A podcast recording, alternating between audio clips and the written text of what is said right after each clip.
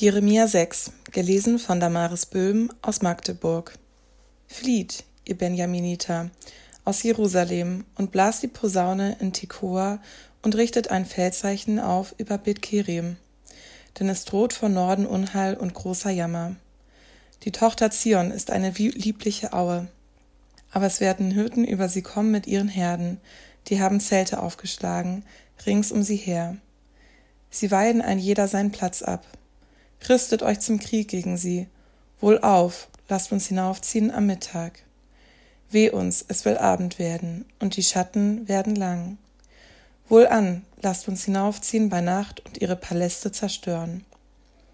Denn so spricht der Herr Zebaoth. Fällt Bäume und werft einen Wall auf gegen Jerusalem, denn es ist eine Stadt, von der erwiesen ist. Nichts als Unrecht ist darin. Denn wie ein Brunnen sein Wasser quellen lässt, so quillt auch ihre Bosheit. Frevel und Gewalt hört man in ihr, und Morden und Schlagen treiben sie täglich vor mir. Bessere dich, Jerusalem, ehe sich mein Herz von dir wende und ich dich zum wüsten Land mache, darin niemand wohnt. So spricht der Herr Zebaoth. Halte Nachlese am Rest Israels wie am Weinstock. Strecke deine Hand immer wieder aus wie ein Winzer nach den Reben. Ach, mit wem soll ich noch reden? Und wem soll ich Zeugnis geben? Dass doch jemand hören wollte, aber ihr Ohr ist unbeschnitten, sie können's nicht hören. Siehe, sie halten des Herrn Wort für Spott und wollen es nicht. Darum bin ich von des Herrn Zorn so voll, dass ich ihn nicht zurückhalten kann.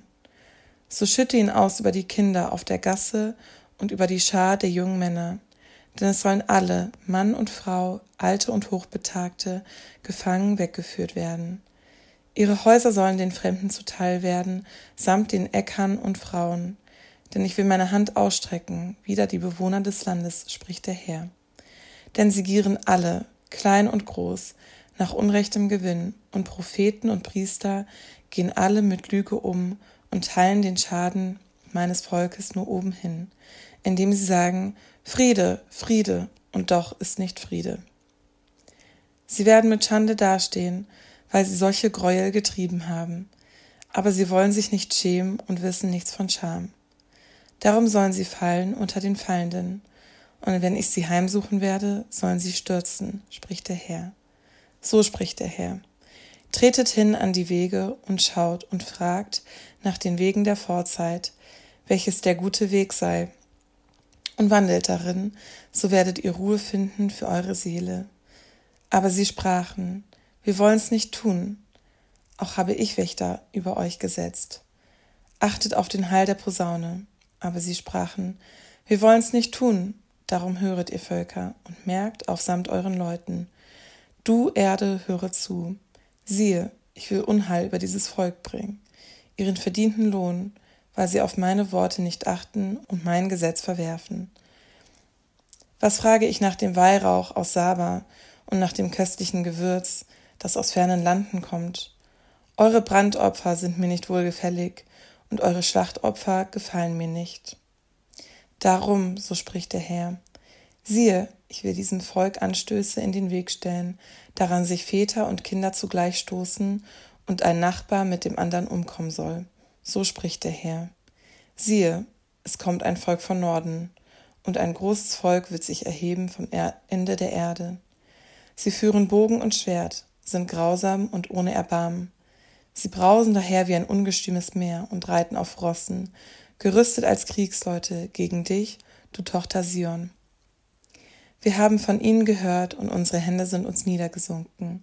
Es ist uns Angst und weh geworden, wie einer Gebärenden.